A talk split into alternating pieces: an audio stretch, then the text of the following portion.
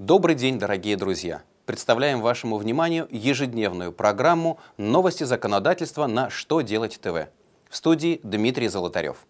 В этом выпуске вы узнаете, как учитываются расходы на мерчендайзинг, что будет грозить за нарушение в сфере госзакупок, почему на дорогах станет меньше помех.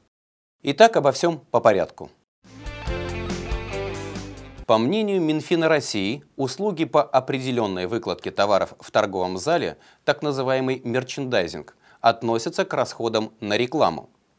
Поскольку такие затраты в перечне ненормируемых расходов на рекламу не названы, то в целях налогообложения прибыли их следует включать в состав прочих расходов в пределах 1% от выручки – Свою точку зрения финансовое ведомство обосновало тем, что действия по выкладке товаров направлены и обеспечивают привлечение внимания покупателей к товарам определенного наименования, продаваемым организацией заказчиком или поставщиком-продавцом, а значит, эти действия можно квалифицировать как рекламу.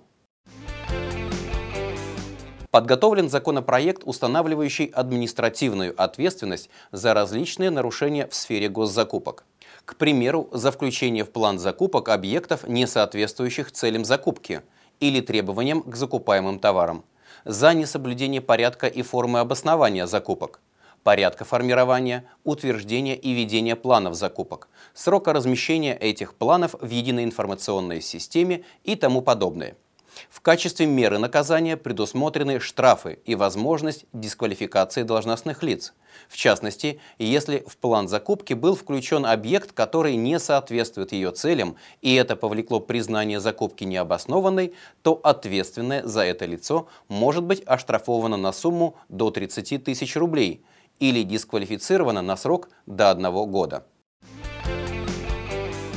В административный кодекс внесены изменения, которые могут порадовать вечно торопящихся водителей. Теперь, если водитель неспешно передвигающегося грузовика или автобуса не пропустит вперед другие автомобили, то за это его можно будет подвергнуть штрафу в размере от 1000 до 1500 рублей.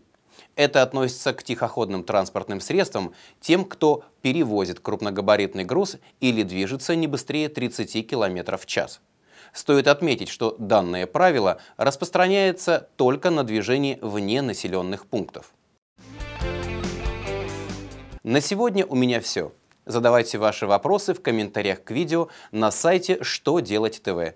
Я же благодарю вас за внимание и до новых встреч!